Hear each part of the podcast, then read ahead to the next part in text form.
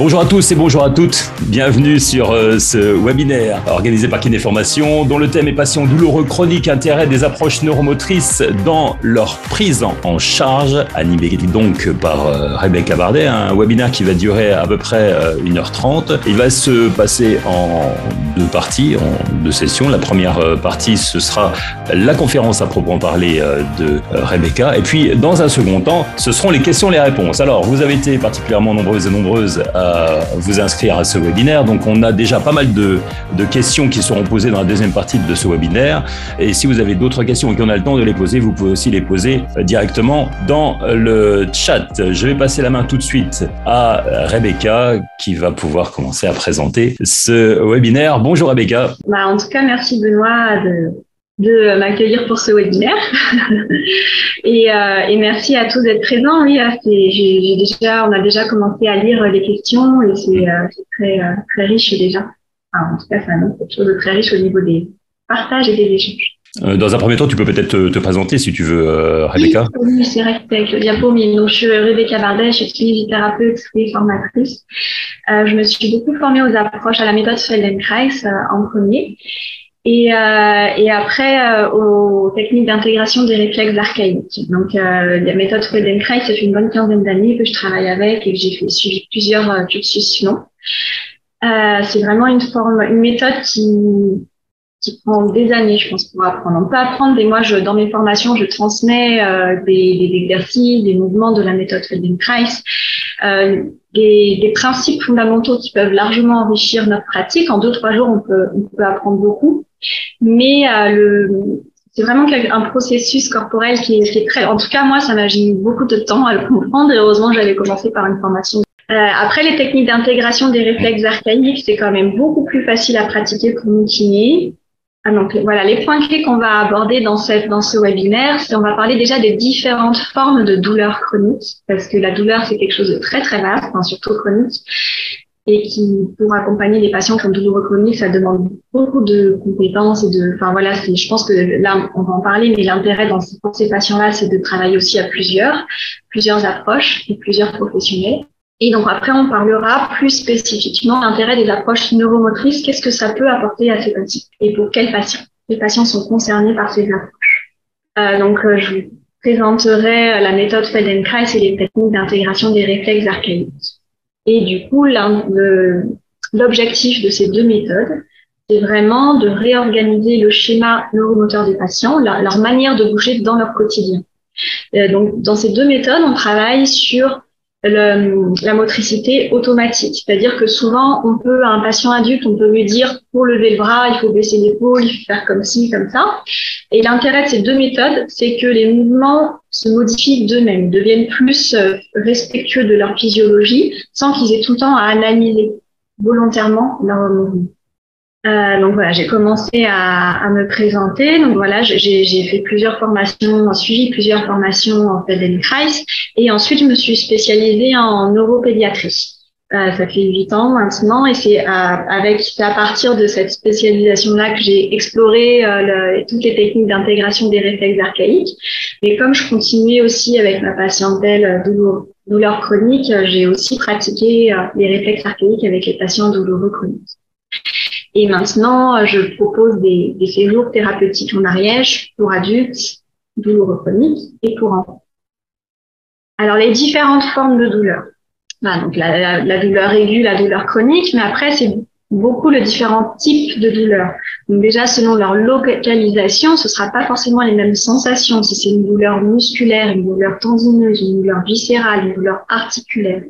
Déjà, c'est pas toujours facile d'identifier euh, exactement quelle structure émet ce message douloureux. Ensuite, il y a les douleurs mécaniques, les douleurs neurologiques, et parfois tout ça est un peu mélangé. Il y a, la douleur, elle appartient pas seulement juste à, à une classe. Donc, le, le, les facteurs mécaniques, les facteurs neurologiques, les facteurs inflammatoires. Donc, par exemple, quand il y a une hernie discale ou une compression nerveuse, ça va être des facteurs mécaniques, mais avec un processus inflammatoire local et en plus une douleur neurologique. Donc très souvent, il y a tous ces processus-là qui sont mélangés. Et c'est pas facile pour nous professionnels aussi de, faire la part des choses entre quelle est la part douleur, quelle, quelle part de la douleur est due à un processus inflammatoire, que ce soit euh, inflammatoire localisé ou inflammatoire global, quelle partie de la douleur est due à des facteurs mécaniques. Donc quand c'est mécanique, ça va être par exemple postural, ça va être des, ça va être lié à certains mouvements qui entretiennent la douleur. Et quelle part de la douleur est liée à un nerf qui est comprimé ou euh, des douleurs vraiment neurologiques. Et ça, c'est très important, je pense, de, de doit faire partie de notre bilan, de pouvoir identifier tout ça, même si on n'est jamais vraiment sûr, euh, en tout cas de chercher à comprendre. Ensuite, il y a la douleur psychique. Ça, pour moi, c'est une douleur, c'est vraiment à séparer de la douleur physique. Il y a la douleur psychique, euh, qui est une vraie douleur, et euh, donc, pour moi, par exemple, il y a des patients qui ont vraiment qui ont mal physiquement, et j'entends des personnes qui disent ah mais euh, c'est parce qu'elles sont dépressives. Euh, il y, a, beaucoup de patients qui étaient mis dépressifs avec des douleurs chroniques, alors que ça faisait juste des années qu'ils avaient des douleurs tous les jours, qui n'étaient pas forcément pris en compte, avec plein de facteurs, donc mécaniques, inflammatoires, neurologiques, etc. Et comme on savait pas trop pourquoi ils allaient mal, on disait ils sont dépressifs. Donc il y avait une douleur physique et une douleur psychologique. Il y avait deux formes de douleur. C'est vrai que dans la douleur chronique, il y a aussi une douleur psychologique. C'est-à-dire que euh, c'est des patients qui vont, euh, pour qui ça va être difficile de vivre avec cette douleur tous les jours. Donc voilà, il y, a y a la dimension physique et la dimension psychologique de la douleur. Après, euh, c'est autre chose de parler de douleur psychocorporelle. Bien sûr qu'il y a des émotions, des états émotionnels qui peuvent amener des douleurs corporelles tout est lié, mais c'est important de voir que quand le patient dit j'ai mal dans mon corps, c'est qu'il a mal dans son corps, c'est pas juste dans sa tête. Et très souvent, voilà, je pense que ça vient dans la diapo d'après, mais très très souvent dans la douleur chronique, moi je, enfin, il y a beaucoup beaucoup de, de, problèmes de diagnostic, des difficultés de diagnostic de maladies euh, réelles. L'importance du diagnostic, voilà. Donc on entend beaucoup c'est psychologique. Et moi concrètement, beaucoup dans ma pratique, en tout cas dans les patients qui, qui, viennent me voir, parce que les patients qui, qui venaient me voir, c'est beaucoup des gens qui ont qui ont déjà vu euh, pas mal de thérapeutes, beaucoup fait de recherches et qui choisissent de faire une, démarche euh, d'apprendre à mieux vivre avec euh, leur corps au quotidien. Et, et très souvent, il y a, des, choses, des diagnostics qui n'ont pas forcément encore été posés. Donc, euh, ça m'est arrivé, par exemple, de voir une patiente qui était dite dépressive parce qu'elle avait des tendinites au, talon d'Achille euh, qui l'empêchaient de marcher tous les jours. Et en fait, c'était la maladie de Parkinson. Euh, des intoxiques. Voilà. Aussi dans fibromyalgie, parfois fibromyalgie, c'est un terme hyper vaste. C'est des patients qui sont pas diagnostiqués, on ne sait pas ce qu'ils ont et on met fibromyalgie. Mais parfois, c'est des intoxications en métaux lourds. Parfois, c'est la maladie de Lyme. Chez nous, on a beaucoup, beaucoup de maladies de Lyme et c'est très, très difficile à, diagnostiquer. Et après, il y a tout ce qui sont, tout ce qui est aussi les maladies euh, chroniques de l'appareil digestif qui peuvent donner des douleurs musculaires euh, chroniques. Euh, tout, tout, le processus inflammatoire chronique de l'ensemble de l'organisme peut donner des douleurs chroniques au niveau musculaire et tendineux. Donc, la douleur chronique, ça demande vraiment un bilan très complet et un travail euh, de réseau avec plusieurs, de s'entourer de plusieurs professionnels avec qui travailler et de comprendre chaque professionnel euh, sur quoi il va pouvoir agir et au diagnostiquer aussi. En tout cas, moi, je, en Ariège, les patients qui avaient des choses très très euh, vastes comme ça et que on avait, enfin, je sentais qu'il y avait vraiment quelque chose de plus que juste une tendinite et chez nous, ils, vont au service des infections, euh, maladies des infections à Purpan, dans les hôpitaux du coin. C'est des médecins qui sont très formés à faire des diagnostics euh, très très vastes, qui vont explorer tout, pas forcément Lyme, mais plein plein d'autres pathologies et euh, les intoxications métaux. Euh, voilà, la, micronutrition, c'est quelque chose de systématiquement. Moi, je suis pas formée à ça, mais systématiquement, des patients douloureux chroniques, je leur conseille beaucoup d'aller suivre un suivi en micronutrition. Et d'ailleurs, euh, en kiné formation, j'ai peut-être des formations là-dessus. Donc les bénéfices aussi, ce dont on parle pas beaucoup, je trouve aussi, c'est que les bénéfices des soins thérapeutiques ne dépendent pas que des outils. Bien sûr, ça dépend des outils qu'on va utiliser en fonction du, de la, des symptômes, de la maladie. Et ça dépend aussi de la relation entre le patient et le thérapeute. Donc, vous l'avez déjà sûrement expérimenté pour vous-même, c'est qu'un même outil, enfin vous-même en tant que patient, en tout cas moi j'expérimente beaucoup, pour moi-même, un même outil, je vais pas le, recevoir de la même manière en fonction des différents thérapeutes que je vais euh, que je vais consulter. Et c'est pas qu'il y en a des bons ou des moins bons. Pour moi, c'est pas ça. C'est que, euh, en tout cas, moi personnellement, quand je me sens en confiance, je reçois beaucoup mieux le soin. Ben, c'est aussi des histoires d'affinité. Et c'est vrai que moi, personnellement aussi, avec les patients avec qui je travaille, quand je sens qu'il y a une relation qui n'est pas entièrement, euh, où la personne n'a pas entièrement confiance, ou en tout cas, il n'y a pas spécialement d'affinité, moi, j'hésite pas à aller euh, aussi aller voir, euh, à les envoyer voir mes collègues. En tout cas, en, tout cas, moi, je travaille tout comme ça. Et donc, ça dépend de la, de la méthode utilisée en fonction du problème, de la relation entre le patient et son thérapeute et du cadre thérapeutique. Parce qu'une même méthode et un même thérapeute, dans un cadre différent, ça n'aura pas le même effet. Donc les cadres thérapeutiques, c'est par exemple quand on soigne en, en, centre de rééducation, il y a aussi tout le bénéfice du groupe, toute la structure qu'il va apporter. Quand on soigne en cabinet, il y a plus d'intimité. Euh, voilà, et après, il y a donc à chaque fois, chaque cadre thérapeutique apportera euh, ses bénéfices et ses limites. pour moi, ce sont trois dimensions importantes euh, dont il faut avoir conscience euh, dans le, les soins qu'on propose à nos patients. Donc la prise en charge globale de la douleur chronique, avant de revenir plus spécifiquement sur euh, la neuromotricité, donc ça demande d'aller explorer l'hygiène de vie, l'alimentation, le sommeil, le rythme de vie, la prise en charge des répercussions psychiques et comportementales, la posture et la motricité, donc ça on va en parler un peu plus, et le conditionnement, le reconditionnement à l'effort, avec tout les effets que le conditionnement à l'effort va avoir sur l'équilibre hormonal. Donc, ce sont toutes les techniques qui permettent d'influencer l'organisation du schéma moteur de la personne. Donc, c'est pour modifier sa façon de bouger et protéger les zones douloureuses. Comment utiliser son corps euh, en préservant l'intégrité des structures fragiles. Et avec toujours le, enfin, en Feldenkrais, on parle beaucoup de euh, bouger euh, le, avoir un mouvement avec le moins d'efforts possible et le plus efficace possible. Donc la méthode Feldenkrais, eux, ils définissent eux-mêmes cette méthode-là comme une prise de conscience par le mouvement. Et les techniques euh, d'intégration des réflexes archaïques, je, les définirai. Euh. Donc, toutes ces approches neuromotrices, elles vont agir sur la sensorialité. Ça, c'est quelque chose en kiné, on n'est pas forcément formé euh, pour faire des bilans sensoriels, c'est plus ces psychomotriciens et pour sans en compte tout l'aspect sensoriel. Et pourtant, dans la douleur, ça va être euh, essentiel parce que dans la douleur, dans certaines douleurs chroniques, vous en avez sûrement entendu parler, mais il y a l'aspect, euh, c'est parfois plus dans la fibromyalgie qu'on va, on va l'avoir, ou dans la dépression. C'est une information sensorielle qui euh, est juste une information sensorielle, un toucher, dans certaines formes de douleur chronique, une information sensorielle qui n'est pas dangereuse pour l'organisme devient douloureuse. Et il y a un problème d'inhibition des voies de la douleur. Et donc tout le travail sur la sensorialité que permet les réflexes archaïques et la méthode Feldenkrais, ça permet d'aller faire un bilan aussi au niveau sensoriel, de voir les, les zones du corps qui sont hyper sensibles, les zones qui sont moins sensibles. Et le fait de redévelopper toute la sensibilité et la sensorialité, c'est pas que tactile, ça va être aussi proprioceptif, olfactif, en tous les sens. Ça va permettre aussi de contribuer à l'inhibition des informations douloureuses qui ne sont pas censées l'être. Euh, donc ça, c'est euh, la sensorialité, c'est vraiment quelque chose qu'on va beaucoup aborder avec toutes ces approches neuromotrices. Ensuite, donc, bien sûr, elles vont agir sur la motricité, l'organisation du mouvement lui-même, sur la posture, parce que euh, les, les, deux, la motricité influence la posture et réciproquement, la, la posture influence la motricité.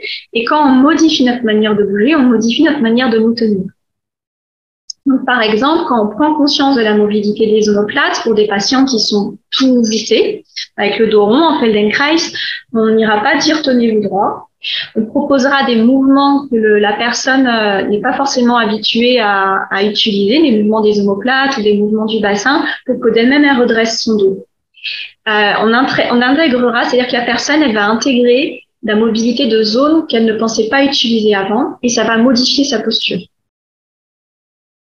Donc ces approches neuromotrices, elles vont agir sur la respiration aussi, parce qu'en améliorant les mobilités thoraciques, les mobilités abdominales, le mouvement du diaphragme va être plus souple, enfin plus euh, fonctionnel. Euh, l'estime de soi et la confiance. Donc ça, beaucoup, parce que là, là, je vous en parlerai en présentant la méthode Feldenkrais, mais c'est que L'un des principes fondamentaux de cette méthode, c'est de rester dans le confortable, dans l'agréable, dans le passif, et qu'il n'y a pas de bons ou de mauvais élèves, de bons ou de mauvais mouvements. L'idée, c'est euh, toujours de se poser la question, est-ce que ces mouvements est utile à ce que je voulais en faire? Mais ça, on reviendra dessus après. Donc, du coup, ça, ça déconstruit pas mal de choses apprises. Ah, mais euh, quand les, tous les patients qui arrivent et qui disent, je sais pas respirer, euh, je sais pas me tenir droit, euh, je, enfin, je sais pas faire du sport, etc. Et avec la méthode Feldenkrais, ça change beaucoup euh, de cette relation au corps qui s'était construite. Et donc, ces deux approches aussi agissent sur la régulation des états émotionnels. Euh, donc, la méthode Feldenkrais, c'est euh, euh ça va se son, ses effets sur la régulation des états émotionnels, ça va se rapprocher un peu de, de, par exemple, de la méditation ou des techniques de yoga qui vont aider à la régulation du système parasympathique. L'intégration des réflexes archaïques, ça va aussi jouer à un autre niveau. C'est que dans les réflexes archaïques du nourrisson, il y a des certains réflexes qui sont directement liés à la régulation tonico-émotionnelle. Et on reviendra dessus euh, en présentant les, les réflexes.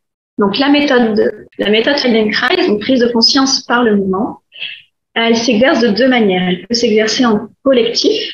Euh, donc c'est un praticien qui guide les mouvements verbalement. Et les personnes sont la plupart du temps euh, allongées sur le, au sol, pas sur le dos, mais au sol. Après, on peut très bien pratiquer cette méthode assis ou debout. Et en tout cas, ils ne se regardent pas entre eux. Il n'y a pas d'imitation. L'idée, c'est que les personnes arrivent à comprendre d'elles-mêmes quel mouvement euh, on cherche à initier verbalement et qu'elles se fassent elles-mêmes leur représentation mentale de ces mouvements. Donc ça aussi, ça aide beaucoup à déconstruire beaucoup de choses au niveau de la comparaison, au niveau de il fait mieux que moi, il est plus souple que moi. En atelier de Feldenkrais, on s'en fout complètement de ce que fait l'autre. Euh, il n'y a pas de comparaison. Donc cette méthode, elle peut se pratiquer soit en groupe, soit en individuel. Et en individuel, c'est par le toucher. Donc ça s'appelle les séances d'intégration fonctionnelle. Mais ça, elles vont avoir les mêmes objectifs que les séances de groupe c'est vraiment apprendre à utiliser différemment son corps, à utiliser toutes les mobilités, à intégrer toutes les mobilités pour avoir le mouvement le plus efficace possible et le moins coûteux en énergie.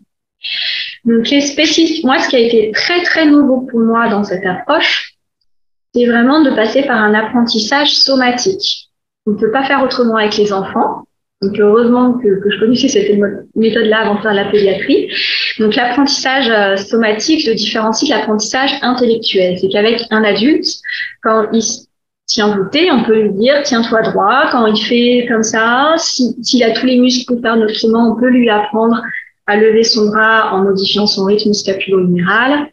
Euh, en tout cas, on peut diriger par la volonté l'organisation de ses mouvements.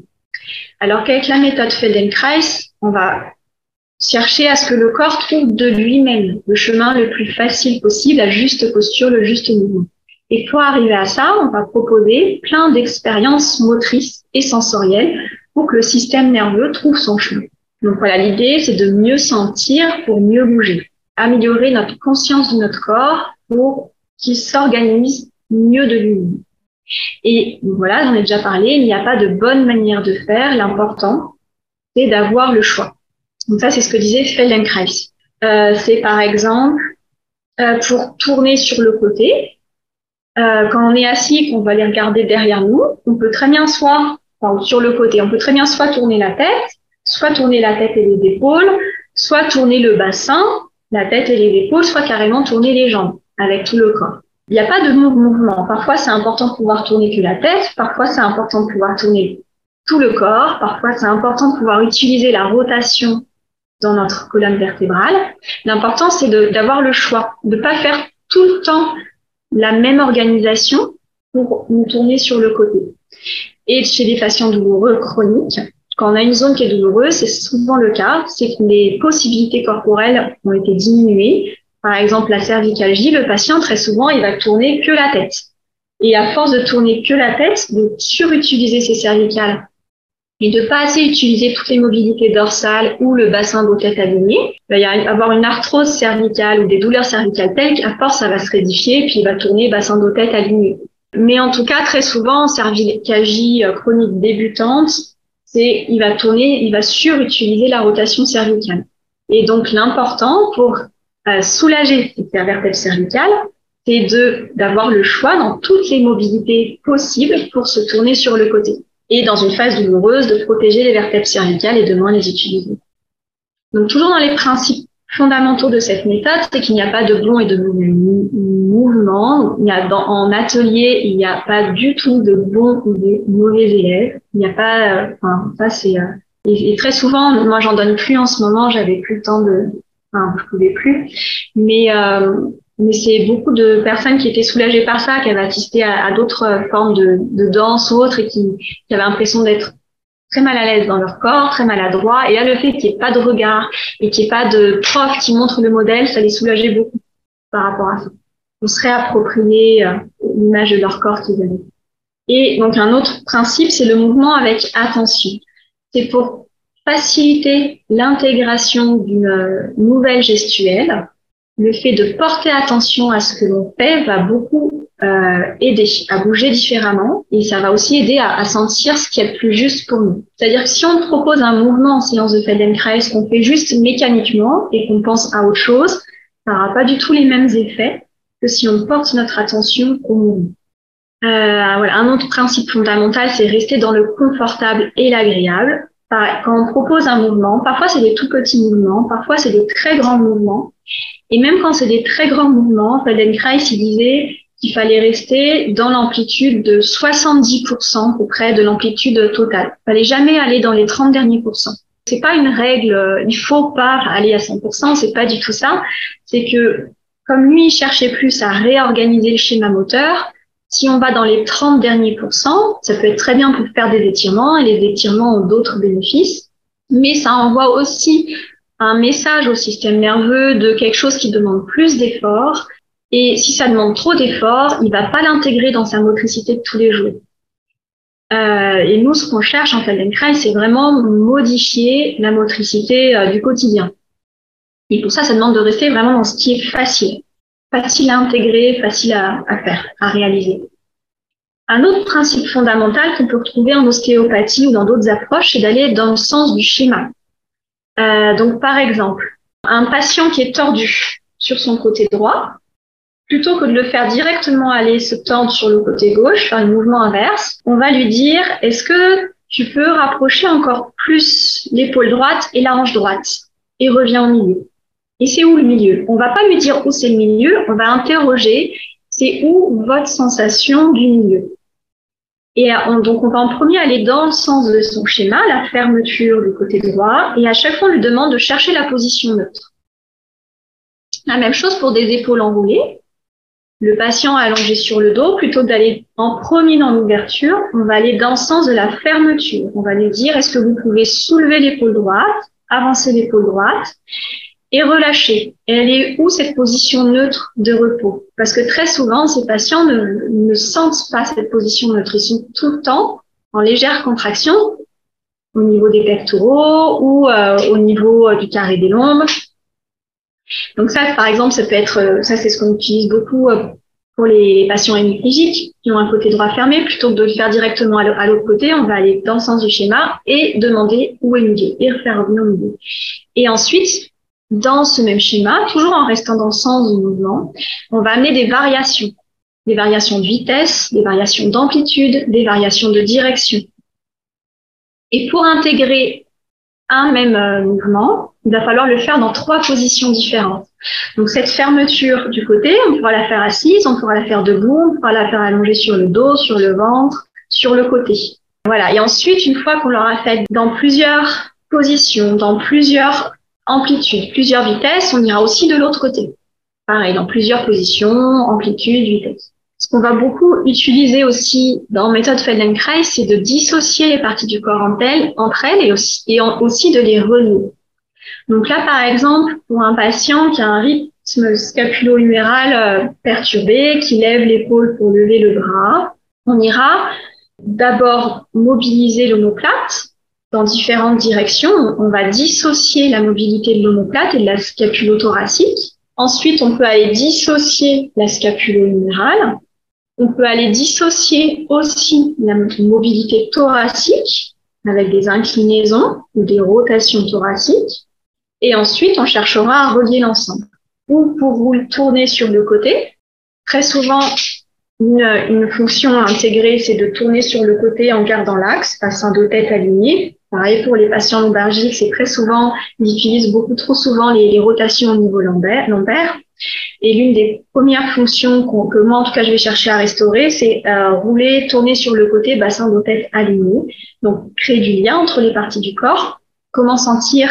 Qu'on n'utilise pas du tout de rotation dans la colonne vertébrale. Et ça, ça, je ferai dans plusieurs positions, allongé sur le dos, assis, debout.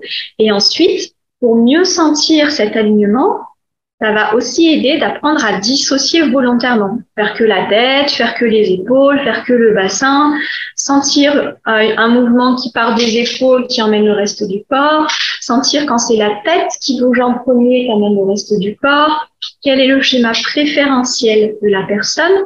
Et le fait de faire plein de variations, de dissocier les parties du corps entre elles. Et plein de variations, ça va l'aider à intégrer mieux cette notion d'axe, de bassin de tête aligné. Et donc, une autre phrase qu'on citait beaucoup de Feldenkrais pendant les, formations que je suivais, c'était si chaque partie du corps joue bien son rôle, le tout peut mieux fonctionner. Après, quand il y a une partie du corps qui est vraiment abîmée, ou quand il y a une arthrodèse, on peut, ça va être différent, on peut chercher euh, volontairement à surutiliser ou en tout cas utiliser différemment que dans une physiologie normale, entre guillemets, euh, le corps. Donc ça, c'est, j'en ai déjà parlé un peu, c'est les contrastes facilitent les prises de conscience.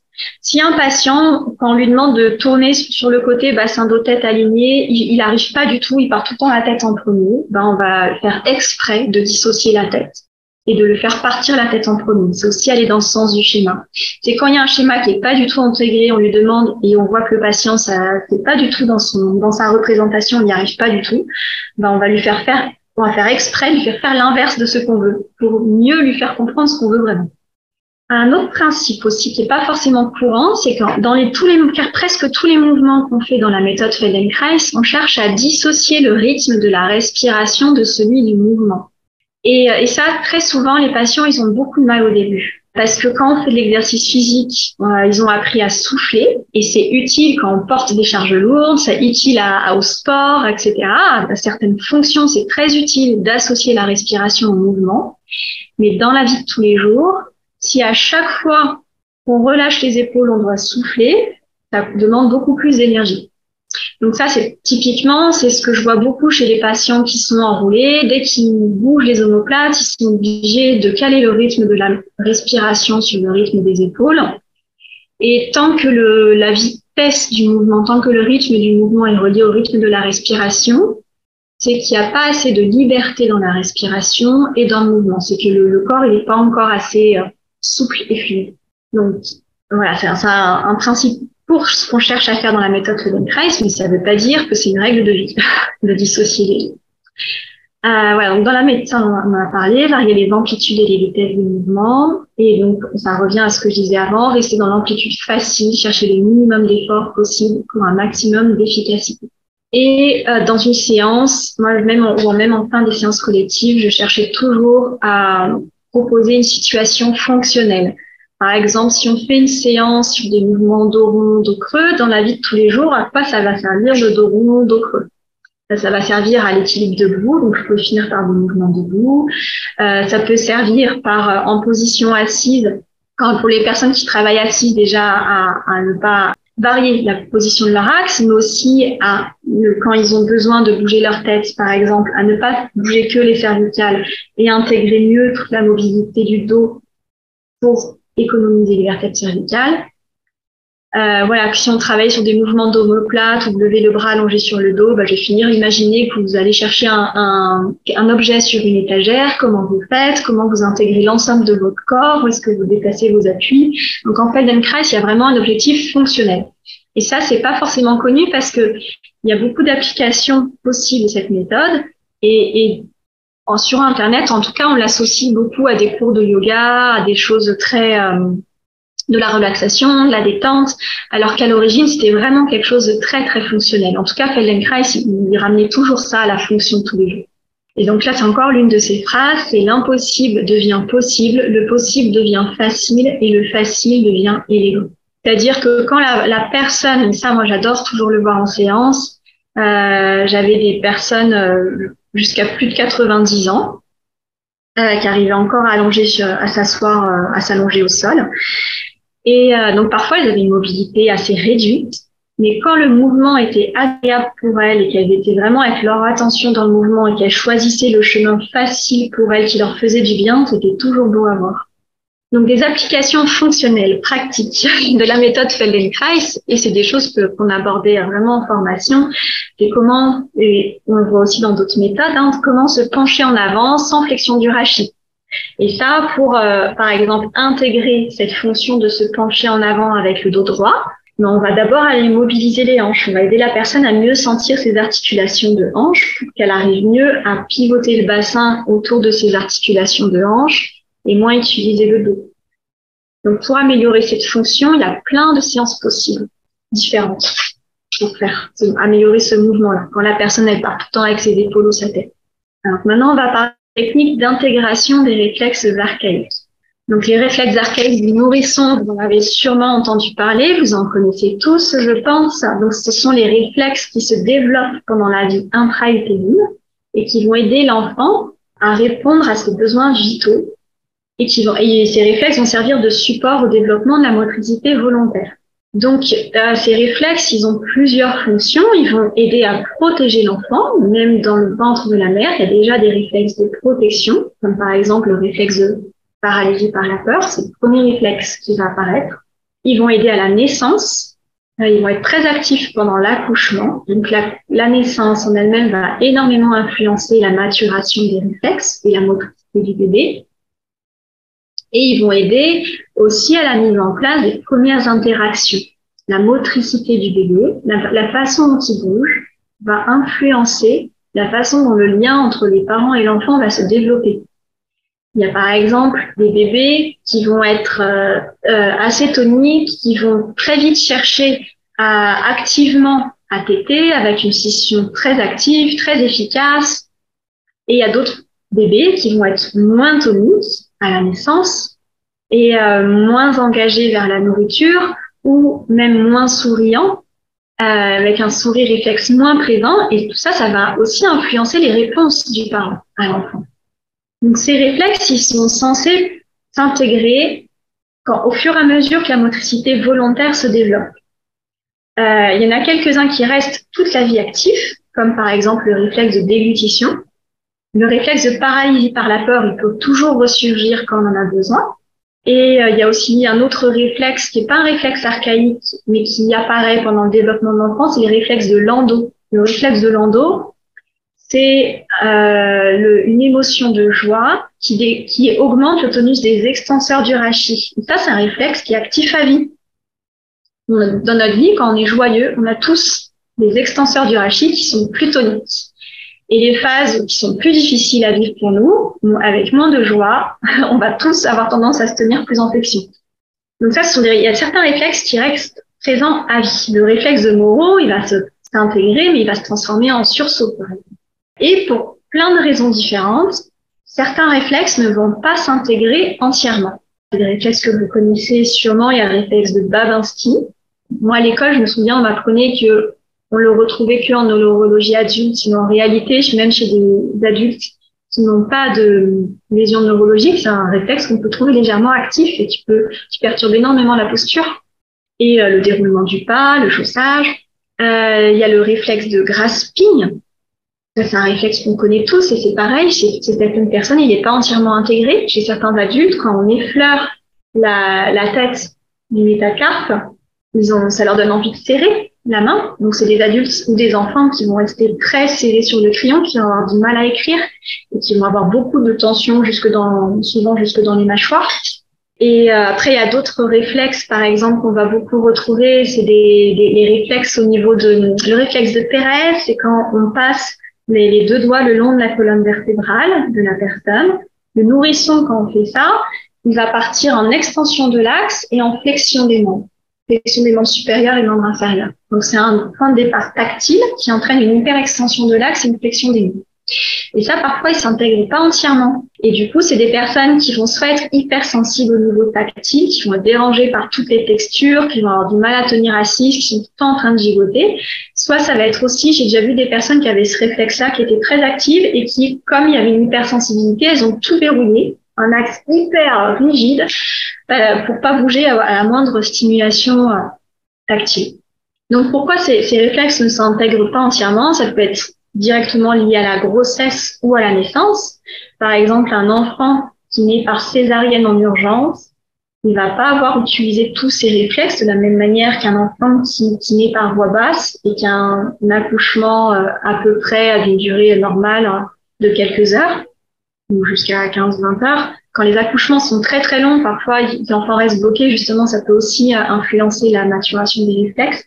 Donc un enfant qui naît par césarienne en urgence, souvent, c'est pas systématique, mais en tout cas, moi, j'ai retrouvé le réflexe de Moreau. L'enfant est il était en flexion dans un milieu, euh, dans un milieu, il n'y avait pas de pesanteur et il arrive euh, sans contraction de travail, il arrive directement en milieu, en plus, avec, une situation très stressante avec beaucoup de cortisol, il arrive en milieu aérien avec la pesanteur et le réflexe de Moreau qui déclenche beaucoup plus, beaucoup plus fort. Euh, en tout cas, souvent, dans les césariennes d'urgence, quand il n'y a pas eu de travail avant, c'est quand même des enfants qui ont plus de mal à se regrouper. Donc, il y a toutes les circonstances à la naissance qui vont influencer la maturation des réflexes, mais il y a aussi euh, la génétique, bien sûr, euh, et l'épigénétique, et aussi tout le dialogue tonico-émotionnel, c'est-à-dire que dans toutes les familles, on a tous des réflexes à travailler, et en général, on a tendance quand même à transmettre les réflexes qu'on n'a soi-même pas intégrés. Et ça, je pense que ça se transmet par la manière dont on porte l'enfant. Je n'ai pas d'études dessus à nommer, mais en tout cas, on le retrouve beaucoup l'environnement va beaucoup influencer la maturation des réflexes. Donc même quand il y a une naissance un peu compliquée, quand l'enfant il peut bouger librement, qu'il est porté, qu'il est regroupé, il y a parfois des réflexes qui vont s'intégrer d'eux-mêmes même s'ils étaient euh, un peu hyperactifs à la naissance. Mais euh, le manque de mobilité ou le matériel qui fige l'enfant, les transats, le, portage avec les jambes dans le vide, si un enfant qui avait déjà des réflexes en hyperextension, donc il y a des types de matériel qui peuvent entretenir des réflexes déjà hyperactifs.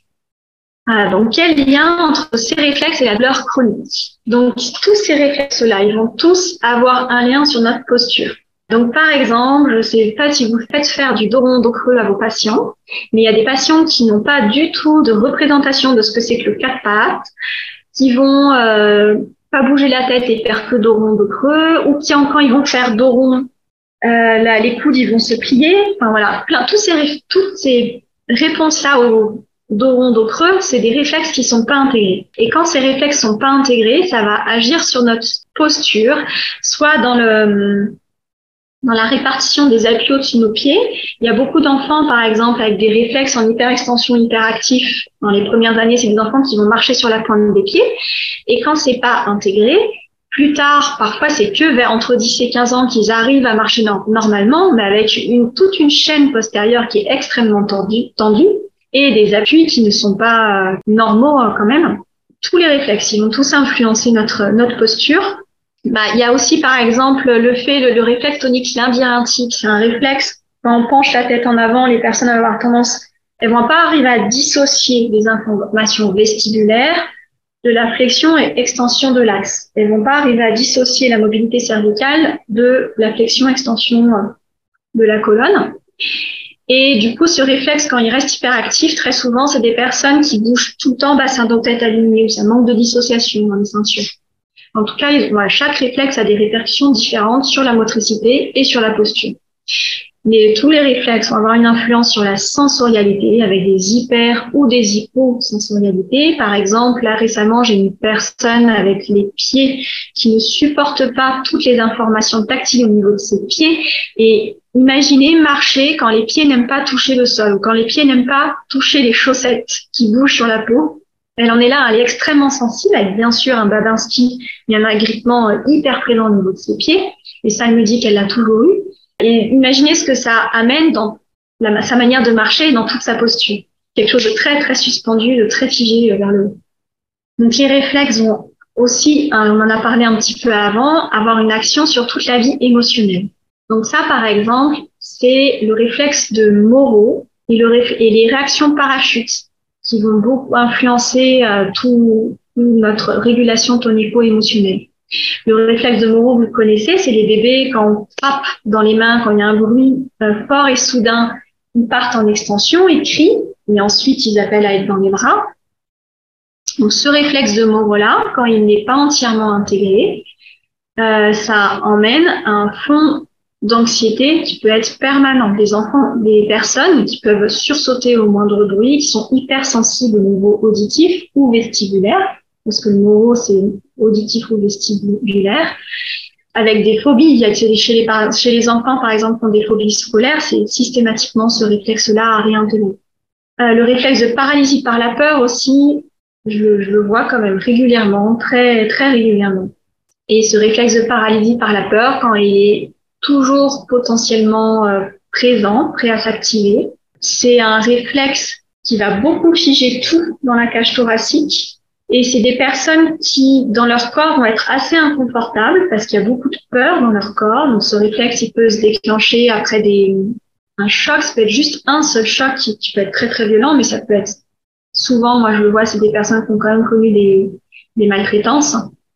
Et c'est tellement inconfortable dans leur corps Enfin, c'est que de la peur dans leur corps, donc du coup, elles ont du mal justement à sentir, à investir l'espace du corps. Et du coup, à sentir le mouvement juste, la posture juste, à détendre leur respiration. Ce réflexe-là, il va influencer énormément de schémas, enfin, toute la motricité. Quand il est actif avec chez une personne douloureuse chronique, c'est très important de le, de le réintégrer en, en premier. Voilà, réflexe de Thérèse, on a déjà parlé. le réflexe tendineux de protection, c'est un réflexe qu'on soigne même si on ne connaît pas forcément les réflexes. Alors, dans, les formations de réflexes, ce réflexe tendineux de protection, ils en parlent pour euh, euh, décrire toute la chaîne postérieure qui se tend quand on est stressé, de la base du crâne euh, jusqu'aux orteils. Et donc, c'est un réflexe qui fait que nos genoux sont en hyperextension quand il est trop actif. La personne ne garde pas une souplesse dans ses genoux, dans sa posture debout. Et quand ses genoux sont en hyperextension, mais aussi ça influence le, la position du bassin et des vertèbres lombaires. Donc ça, pareil, c'est quelque chose à intégrer euh, dans les, dans les lombalgies ou cervicalgies chroniques. Et dans les traitements de ce réflexe tendineux de protection, c'est quelque chose qu'on fait beaucoup dans les techniques c'est toutes les techniques qui permettent d'allonger la chaîne postérieure, de la relâcher, de la sauter, que ce soit par les étirements, le, les soins euh, tissulaires ou autres. Sur ces approches avec Kinéformation, euh, du coup, il y, a, des formations assez courtes sur la méthode Feldenkrais et d'application en kinésithérapie. Il y a des enregistrements audio euh, de mouvements avec euh, des, un texte pour décrire dans quelle situation on peut les proposer, à quoi ça sert de pratiquer ces mouvements et une formation courte sur la respiration et ses effets sur le système neurovégétatif, parce que pour moi, avec les patients douloureux chroniques, c'est quelque chose sur lequel on doit travailler, la régulation du système neurovégétatif et la régulation du taux de cortisol. Donc les réflexes, voilà. Donc ça, c'est des formations que vous retrouvez sur le site de Kiné Formation. Et, après, moi personnellement, à partir du, de mi-mai, je vais proposer une, formation sur l'écoute corporelle active. Moi, mon approche que je développe donc je continue beaucoup à travailler par la méthode Feldenkrais et les techniques d'intégration des réflexes archaïques, mais je travaille beaucoup aussi sur une approche psychocorporelle. Donc cette formation, elle sera aussi avec un, médecin, hypnothérapeute et psychothérapeute pour des techniques psychocorporelles et comment aussi comprendre tout l'état émotionnel qui parfois entretient nos douleurs et tout comment nos douleurs aussi influencent cet état émotionnel. Donc l'approche voilà, que je développe de plus en plus, c'est vraiment sur euh, prendre soin du corps et de l'état émotionnel. Voilà, donc merci beaucoup pour votre attention. Et donc comme on a, je l'ai dit tout au début, donc la douleur chronique, ça reste un, un vaste champ dans lequel toutes nos compétences et sensibilités différentes sont importantes. Donc là, on a euh, présenté, parce que c'est ma spécialité, le, les approches neuromotrices, mais pour moi, euh, beaucoup d'autres techniques qu'on a en kiné sont tout aussi importantes. Euh, et l'important, c'est de pouvoir chacun reconnaître nos compétences et de travailler ensemble. Merci beaucoup, euh, Rebecca. On a eu, euh, on a eu pas mal de questions. Alors, je vais mettre dans euh, l'espace discussion, dans le chat, hein, je, vais mettre un lien vers toutes tes formations et tout ton contenu, d'ailleurs, euh, globalement. Juste le temps de faire un petit copier-coller à l'intérieur donc du chat. Et comme ça, vous pourrez retrouver tout ce qui concerne Rebecca sur le, site de Kinéformation. Alors, en effet, il y a eu beaucoup de questions. Il y a eu des questions dans le chat. Alors, on va essayer d'aller vite dans les questions. Là, on a à peu près, à peu près 35 minutes pour, pour y répondre. alors, des questions qui avaient été posées lors de, votre inscription. Euh, la première euh, concerne euh, la, prise en charge par le kinésithérapeute de l'hémi-négligence. Oui. Donc là, c'est en neurologie adulte, j'imagine. Je ne sais pas si la personne est présente. Donc là, en approche neuromotrice, la prise en charge de l'hémi-négligence, euh, pour moi, ce serait par. Alors déjà, quand il y a y a un dialogue qui est possible, ça dépend s'il y a une aphasie de, compréhension et et d'élocution avec euh, cette négligence, mais euh, c'est tout le travail sur euh, compenser par l'intellect déjà. Est-ce que la personne elle est capable de de comprendre quand on demande par exemple une négligence, c'est-à-dire qu'il va pas utiliser tout son côté gauche, le, le patient et euh, de quand donc, pardon, je vais commencer par le sensoriel. Donc déjà, c'est par le toucher, d'intégrer. Il y a, y a des réflexes archaïques, pas des réflexes techniques, de réflexes archaïques justement d'intégration qui permettent d'intégrer toutes les parties du corps dans le schéma global. Donc c'est des techniques de massage pour agir au niveau euh, tactile et proprioceptif pour que la personne réintègre ces parties du corps qui sont oubliées dans le schéma global. Donc il y a tout cet aspect sur la motricité, sur la sensibilité euh, tactile, proprioceptif, visuel aussi. Euh, mais ça, c'est ce qu'on fait euh, en centre de rééducation avec des cônes de des cônes de les placer d'un champ visuel droit à un champ visuel gauche et inversement. Et euh, pareil au niveau auditif, en tout cas d'agir sur toutes les entrées sensorielles et de passer de côté droit à côté gauche et de voir comment euh, la personne elle traite les informations sensorielles, même auditives, à gauche, à droite. Et par l'attention, par l'intellect, quand c'est possible, de diriger son attention vers le côté gauche quand d'elle-même elle n'y va pas euh, volontairement. Donc en tout cas, la prise en charge euh, de l'héminégligence, ce serait ça. Ce serait de pouvoir agir sur toutes les entrées sensorielles possibles, gauche-droite. On a aussi une question en ce qui concerne un, un patient psychosomatique présentant des tremblements à l'hémicorps droit et quelle serait la prise en charge de ce patient? Oui.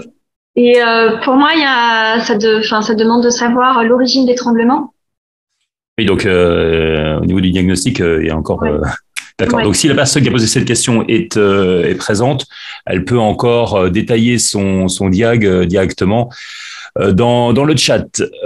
question suivante. Quelle est la principale nouvelle approche de prise en charge des douleurs chronique. Y a-t-il une nouvelle approche? La nouvelle. Laquelle?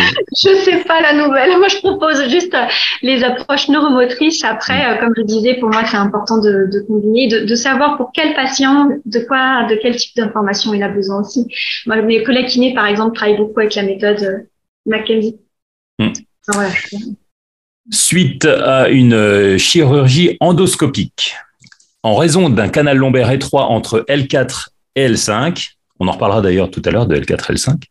Le patient n'a pas totalement vu la disparition de ses symptômes sur une irradiation chronique sur la zone latérale de la cuisse gauche. Y aurait-il un bénéfice à suivre? Votre méthode thérapeutique sur un séjour thérapeutique de plusieurs jours? Euh, Question très précise. Hmm. Euh, pour moi, c'est difficile sans connaître la personne parce que moi, mon approche, c'est vraiment apprendre à mieux connaître son corps et mieux connaître les états émotionnels qui influencent euh, le, les douleurs. Donc, c'est-à-dire que si c'est vraiment une cicatrice, quelque chose au niveau neurologique, euh, moi, je vais pas avoir de technique très spécifique pour aller libérer une cicatrice.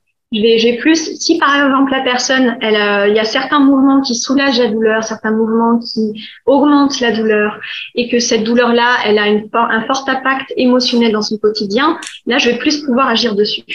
Voilà. je ne sais pas si ça répond clairement à la question. Euh, on a un petit détail d'ailleurs par rapport à l'héminégligence. Il y a Milo qui nous dit euh, dans le chat que l'héminégligence répond extrêmement bien au travail Feldenkrais en croisé. Oui.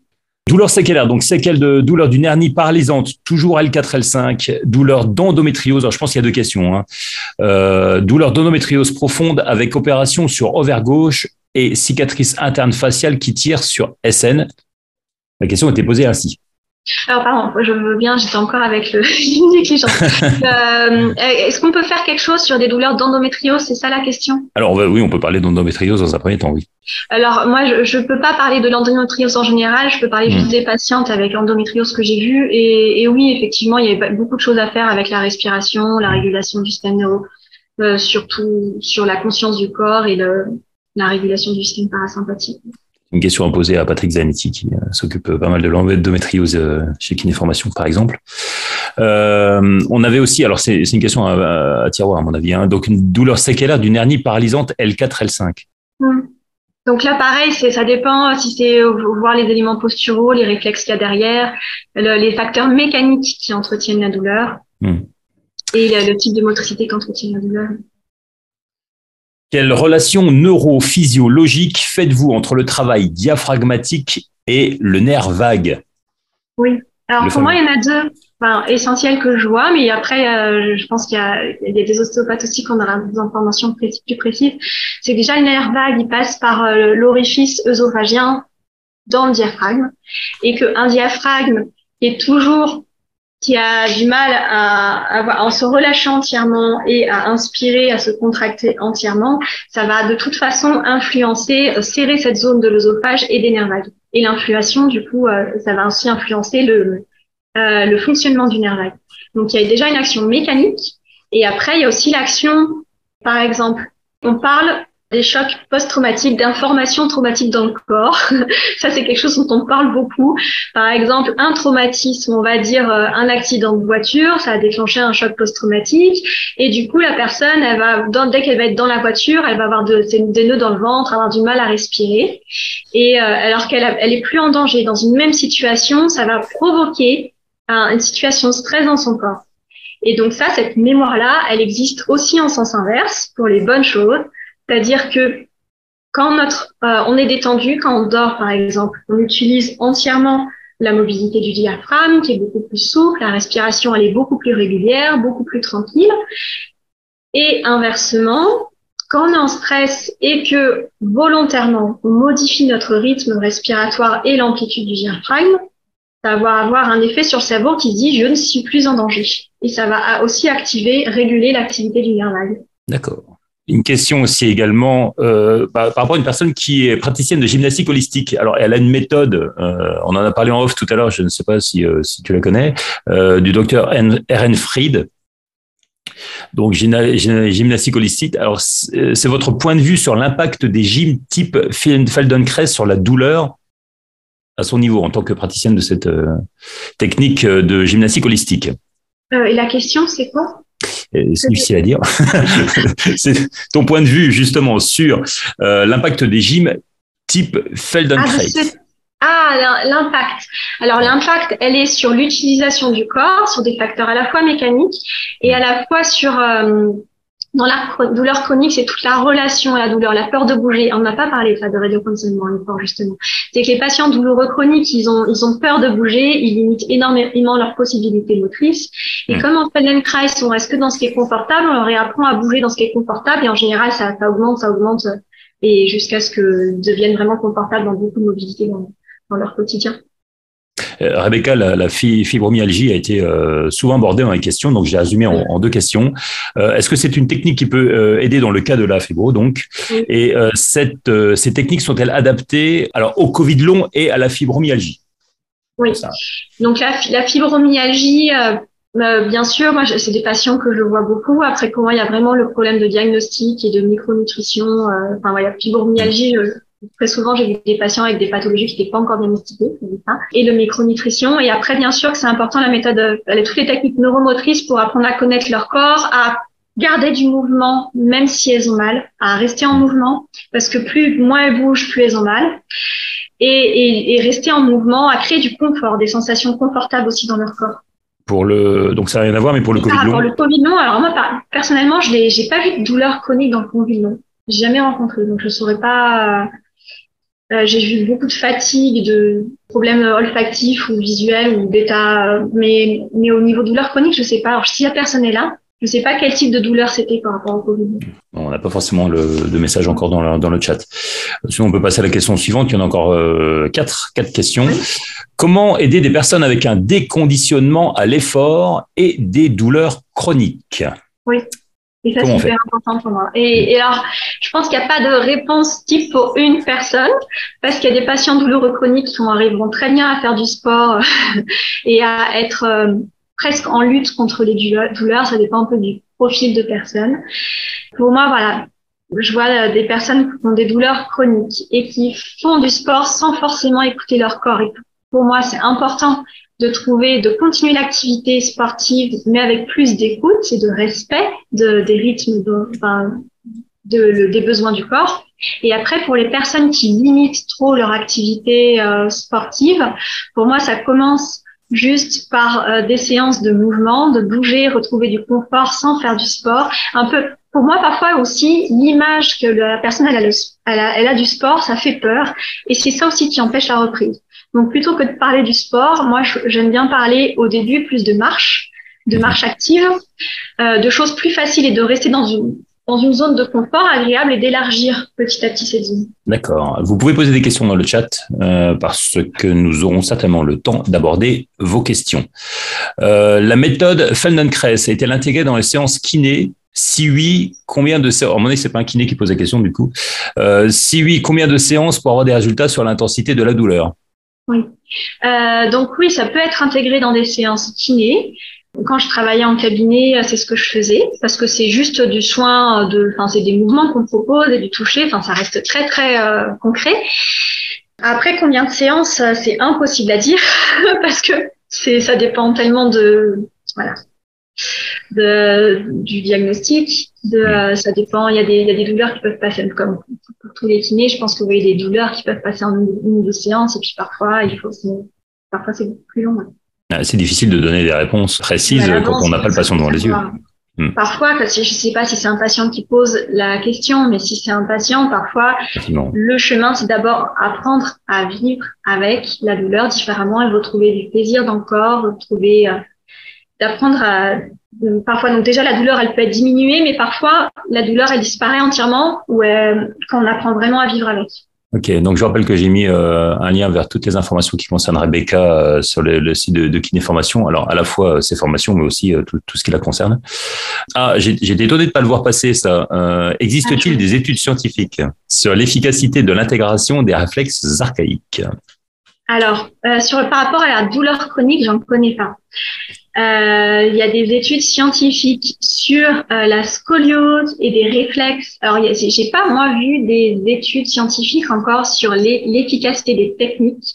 J'ai vu des études sur euh, des réflexes archaïques qu'on retrouvait souvent pas intégrés dans des cas de scoliose.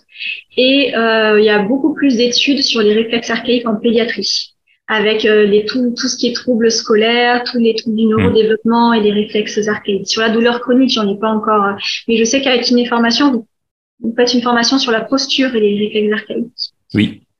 Et du coup, peut-être que lui, il a plus de ressources. C'est vrai que comme je donne pas de formation, je, je fais que la pédiatrie en formation. Mmh.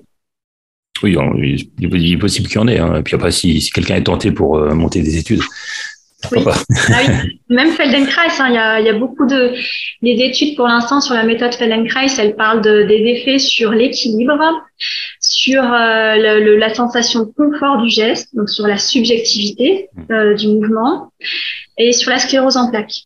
Mais en, en réalité, il y a très très peu d'études sur la méthode Feldenkrais. D'accord on, dit souvent que la, preuve de l'absence n'est pas forcément l'absence de preuve. Hein. Mm. C'est pas parce qu'il n'y a pas d'études euh, qu'en fait il n'y a pas une, une, une, réflexion scientifique aussi euh, derrière. C'est souvent parce qu'il n'y a pas forcément de, moyens. Hein. On sait bien hein, au niveau des, études, il n'y a pas forcément de, volonté aussi parfois. Puis, il faut que ce soit financé une étude. Est-ce que l'on peut également perdre l'intégration? Et c'est la dernière question euh, que j'avais parmi les questions enregistrées. et maintenant, je commence à avoir des questions dans le chat, donc ça c'est parfait. Est-ce qu'on peut également perdre l'intégration des réflexes archaïques lors d'un accident? Par exemple Bonne question. Oui, bien sûr. Carrément. Oui. Euh, oui, après, c'est aussi, par exemple, le manque de motricité. Euh, les personnes qui restent beaucoup trop assises, qui manquent d'activité physique, elles peuvent, euh, elles peuvent avoir un grasping, par exemple, qui, qui récite, enfin, qui revient, ou, ou, des réflexes posturaux qui reviennent, mais, mais complètement, ça peut revenir à l'âge adulte. Donc c'est parce qu'il y a une atteinte neurologique ou c'est parce que c'est une, non, une... pas forcément. En neurologie bien sûr encore plus, ça revient beaucoup plus en neurologie. Mais euh, non en fait c'est que le, les réflexes archaïques ils sont toujours là, dans, dans, le cerveau, les schémas ils sont toujours là. Mmh. Et ce qui permet qu'ils ne s'activent pas, c'est la motricité volontaire. D'accord. Il y a une inhibition de la motricité volontaire. Mmh. Et okay. donc il peut y avoir plusieurs choses qui enlèvent cette inhibition. Ok. Les accidents, la neurologie, le manque de motricité volontaire. Alors, dans le chat, nous avons euh, une personne qui est atteinte de Covid long et elle a des douleurs chroniques depuis trois ans. C'est ce, la question qu'on posait tout à l'heure. Euh, ah type oui. myoclonie, tétanie musculaire, différente de la crampe, différente de la courbature. Oui. Euh, système neurovégétatif qui est dysfonctionnel. Elle est kiné. Elle est très intéressée par ton approche. Alors, il n'y a pas vraiment de questions. C'est juste un témoignage. Donc voilà, comme quoi les Covid longs peuvent être liés à des douleurs chroniques. Oui. Mmh. Et, oui. Et alors, euh, oui, bien sûr, le, le, fait de travailler sur le, les schémas, euh, la conscience du corps, toute la sensorialité, là, ça peut aider par rapport à ça, surtout ce qui est crampes musculaires euh, atypiques et à la micronutrition. Beaucoup, beaucoup pour Covid long. Avec des bilans euh, très, très complets. Il n'y a, a pas beaucoup de spécialistes qui les font. D'accord. On a aussi euh, une personne qui euh, nous dit que les réflexes archaïques et le contrôle moteur, est-ce que c'est le même combat? Alors, les réflexes archaïques et le contrôle moteur? Contrôle moteur, oui. Alors, c'est quoi le contrôle moteur? Oui, qu'est-ce que c'est Jane Saidis euh, qui, qui, pose cette question. S'il peut préciser ce qu'il entend par contrôle moteur, ça serait, ça serait super. C'est-à-dire que dans les réflexes archaïques, c'est des choses que les kinés voient beaucoup. Souvent, les kinés qui viennent à mes formations, quand euh, ils comprennent ah mais c'est pour ça que mes patients ils font tout le temps ça et que même si je leur dis de faire autrement ils y arrivent pas. Ça c'est vraiment les réflexes archaïques. Okay. qui font ça. C'est assez euh, très frustrant pour les personnes quand, euh, qui en plus qui comprennent exactement ce qu'elles devraient faire. En formation par exemple je me souviens d'une d'une orthophoniste qui était allongée sur le dos et on faisait le test du réflexe tonicien biératique on lui demandait de lever la tête et systématiquement ses jambes se levaient en même temps elle n'arrivait pas à faire autrement avec un système neurologique sain. voilà, pardon, là, ça demande vraiment des, des, techniques assez spécifiques, de vraiment connaître le schéma qui provoque ça pour aller le déprogrammer, parce que juste par la volonté, ça suffit. Euh, dans le cadre de la méthode Feldenkrais, est-ce qu'il y a une importance à être allongé sur le sol ou peut-on le faire sur une table de massage? C'est Élise qui nous pose on cette question. On peut le faire sur une table de massage. Mmh. Euh, on, il faut un support ferme en tout cas, et en fait, le, en Feldenkrais, on fait quand même de, beaucoup de roulades, doublés sur le côté, une table, moi j'avais une table très large, enfin, j'ai une table très large qui fait un mètre, donc je le fais aussi sur table. Mais si c'est une table de massage étroite, souvent c'est limité. Parce que rien que la personne, euh, rien que le fait qu'elle ait peur de tomber, euh, ça, ça maintient dans un état de vigilance mmh, où elle peut pas entièrement détendre. Mmh. Tu as une hauteur particulière pour ta table? La hauteur, en Feldenkrais, on travaille assez bas. Mais euh, après, il n'y a pas de. C'est comme ce qui est confortable pour le praticien il n'y a pas de, de règles particulières. Non. Bon, eh bien, euh, Rebecca, nous sommes arrivés au terme de, de, toutes ces questions. Il y en avait beaucoup très intéressantes d'ailleurs. Si tu as quelque chose à ajouter euh, de particulier, n'hésite pas. Euh, non, je suis très contente de répondre à vos questions et de partager ça avec vous. Merci beaucoup. Bah, écoute, euh, merci, euh, merci beaucoup à toi. Donc, je vous rappelle que dans, dans le chat, euh, il y a un lien vers toute l'actualité de Rebecca. Merci en tout cas à toi pour, pour cette conférence particulièrement riche. Et puis, merci aussi à vous qui vous êtes inscrits aussi nombreux. Nous aurons l'occasion, pourquoi pas avec toi, Rebecca, de rééditer cette, cette opération de, de webinaire. Donc, euh, restez particulièrement attentifs. Merci à vous toutes, merci à vous tous et à très bientôt. Merci à Becca. Très bientôt pour un, un nouveau webinaire sur un autre sujet. à bientôt.